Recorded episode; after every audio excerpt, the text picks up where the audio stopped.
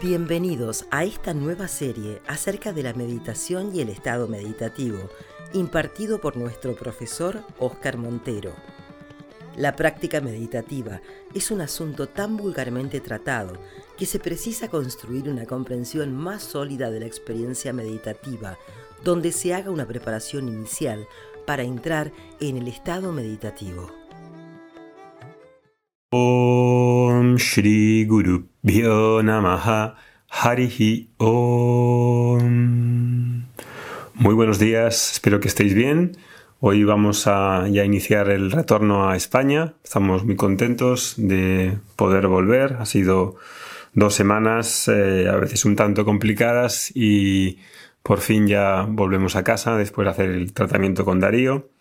Ha salido todo bien, así que bueno, pues retomamos una nueva etapa a partir del lunes, ya con esta fase final de este podcast eh, gratuito y con el comienzo del siguiente eh, curso de 21 días. En el podcast de hoy vamos a hablar de uno de los principales pilares del estado de meditativo, es decir, de lo que se conoce como samadhi, es decir, la experiencia desasociativa. Tener una comprensión clara de esta experiencia te ayuda, te va a ayudar a ir más profundo cuando surja esa experiencia. Creo que este y el siguiente podcast van a ser unos de los más jugosos, así que relájate, ponte cómodo y escucha atentamente. Vamos con el tema. Dentro del ejercicio meditativo, el hecho de que sepas que ocurre algo especial en la meditación, la sensación que todos tenemos en el estado meditativo de experimentar algo diferente, algo que nos conmueve, algo que intuimos que es especial, es precisamente el hecho de conseguir establecer una experiencia desasociativa que ocurre cuando sucede algo sin tu deseo, sin tu voluntad. Es una sensación, esta experiencia desasociativa, de estar presente al mismo tiempo de no estar ahí, como si algunas facultades de la mente estuvieran desligadas y al mismo tiempo otras ligadas, ¿no? La verdad de este espíritu meditativo se encuentra en estar presente de lo que está aconteciendo al mismo tiempo, pero no por la fuerza de voluntad, y no porque el libre albedrío esté determinando esa experiencia. Esta experiencia desasociativa es una experiencia que da un gran alivio porque no todo depende de ti, porque no todo depende de tu esfuerzo, de tu, de tu voluntad o de tu concentración. Sabemos que la meditación es especial de otras experiencias porque hay algo involucrado más grande que tú, hay algo que no tiene que ver con tu identidad de individuo conocida y asumida, de este yo superficial que controla a través de su esfuerzo, de su planificación, de su esquematismo. No. Es un momento especial donde se verifica lo que el Vedanta habla acerca de la verdad de uno mismo y aquí en este estado meditativo, en la experiencia desasociativa, podemos comprobar de cierto modo, de una manera quizá más clara, sobre todo para el estudiante que no, que no estudia Vedanta, que en esa, en esa experiencia desasociativa hay algo muy sagrado. En el capítulo 6 de la Bhagavad Gita, Krishna le dice a Arjuna que es imposible parar la mente. Utiliza el adjetivo de que es como el viento, que es muy líquida, y Krishna le responde que sin ninguna lugar a duda, que es así, es como el viento, y no tienes cómo asegurarlo. Lo que está tratando de asegurar precisamente la mente, eso ya es una misma facultad dentro de la mente. Krishna dice que existe un camino, da dos recomendaciones, no voy a profundizar aquí en ellas, pero la, la primera que dice es que a través de Vairagya, a través del desapego, de la objetividad. No el control, sino precisamente la entrega. La entrega en la que hay una mudanza de estado. Por eso hemos estado hablando tanto tiempo sobre la relajación inductiva, sobre la fase de profundización, sobre el estado meditativo, sobre lo que acontece en ese estado que no es por fuerza de voluntad, sino que ha de, haber un puente entre el inconsciente y el consciente. Por eso esas tantas explicaciones, ¿no? Cuando te encuentras en un momento en el que te sientes tú mismo, en el que no tienes una exigencia hacia los demás, hacia ti mismo, hacia cómo deberían ser los demás, cuando eres tú mismo, en ese momento y puedes encontrarlo en diferentes actividades o sin actividades, con los ojos cerrados mm, estando en ti o con mirando a la luna o mirando a un bebé o practicando tai chi, yoga o estando en el monte paseándote y bañándote en un río.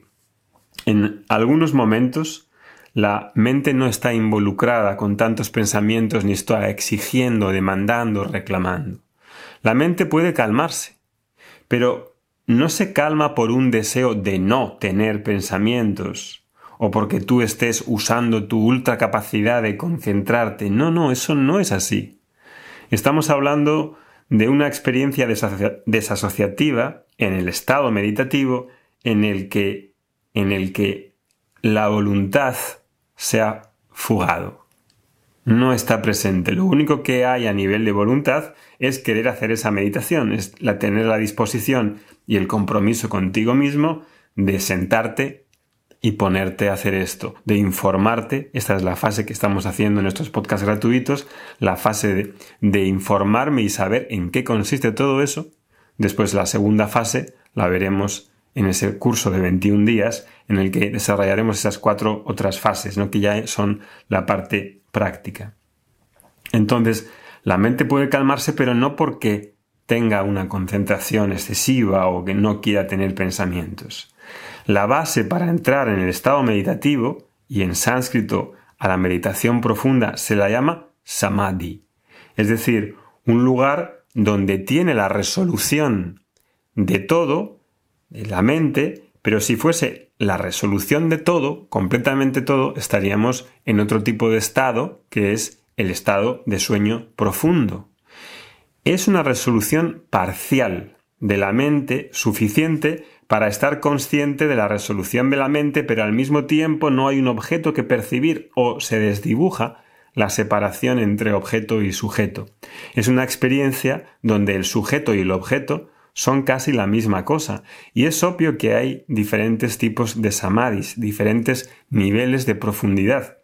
Eso Está claro, y hablaremos de ello más adelante, y los textos hablan de esos niveles de profundidad. Pero el espíritu de Samadhi es claramente la experiencia desasociativa. Yo estoy ahí, pero no estoy ahí. Esta frase a los alumnos de Vedanta les hará mucho sentido. Levanté, por ejemplo, puedo estar eh, en una meditación, tal y como hemos explicado anteriormente, y levanto el brazo, pero siento que no fui yo quien lo levantó. La mano se meció, pero no fui yo quien la meció. Mi cuerpo respondía a las instrucciones del guía, pero no era yo.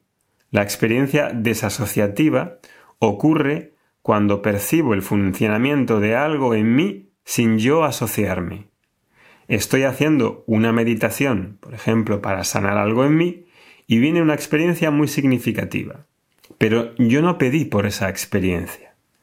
Por eso insistimos en que la meditación ocurre algo especial y es esta, esta uh, desasociación, esta experiencia desasociativa. Y por eso precisas saber más de todo esto porque cuando sepas más qué es lo que ocurre, cuando estás mejor informado, puedes ir más al fondo. Si no sabes acerca de esto nada, de este samadhi, de los diferentes grados de samadhi, la persona va a quedar ahí durante años en un estado muy superficial en el que la mente no va a entrar en estado meditativo y se queda así presa durante años, aunque diga que hace meditación, es un estado como, como inerte, como de, de poca fecundidad en cuanto al aspecto terapéutico y de autoconocimiento. Queda todavía una semana entera de podcasts gratuitos y vamos a seguir con otros temas muy vitales. Espero que te estén abriendo los ojos y que estés disfrutando muchísimo de este podcast tanto como yo lo estoy haciendo compartiendo estos conocimientos. Al final de esta semana cerramos las inscripciones el día 21 vamos a comenzar otro curso no gratuito de 21 días de duración en el que vamos a hacer 7 meditaciones guiadas donde vamos a poner en práctica las cuatro fases de meditación. Relajación inductiva, profundización en el estado meditativo, diálogos de resolución y salida del estado meditativo. De la comprensión y práctica de esta experiencia meditativa depende de que tengas en tus manos y que puedas usar diariamente para tu aplicación terapéutica y de autoconocimiento. Creo que es invaluable tener este conocimiento a la disposición de cada uno. Esto no suele enseñarse ni en formaciones de yoga, ni en otro tipo de cursos, ni en, cursos más avanzados que pueden costar cientos y miles de dólares como esas formaciones de yoga. Igual que uno invierte en psicólogos y hace cursos y terapias y formaciones de profesores, creo que el mismo caso y grado de seriedad debería acontecer con ese conocimiento y experiencias que tengas sobre la práctica meditativa, ya que es algo que vas a utilizar en tu día a día, en tu desarrollo terapéutico, y si eres terapeuta o profesor, con lo puedes compartir con las personas a las que enseñes. Así que cada uno que vea el valor de este potencial que hay en la meditación y sea consecuente con eso. Abajo tienes el enlace para suscribirte. Cerramos las inscripciones el día 21. Mañana continuamos con un tema también muy especial. Nos vemos ahí. Om Shanti Shanti Shanti Harihi Om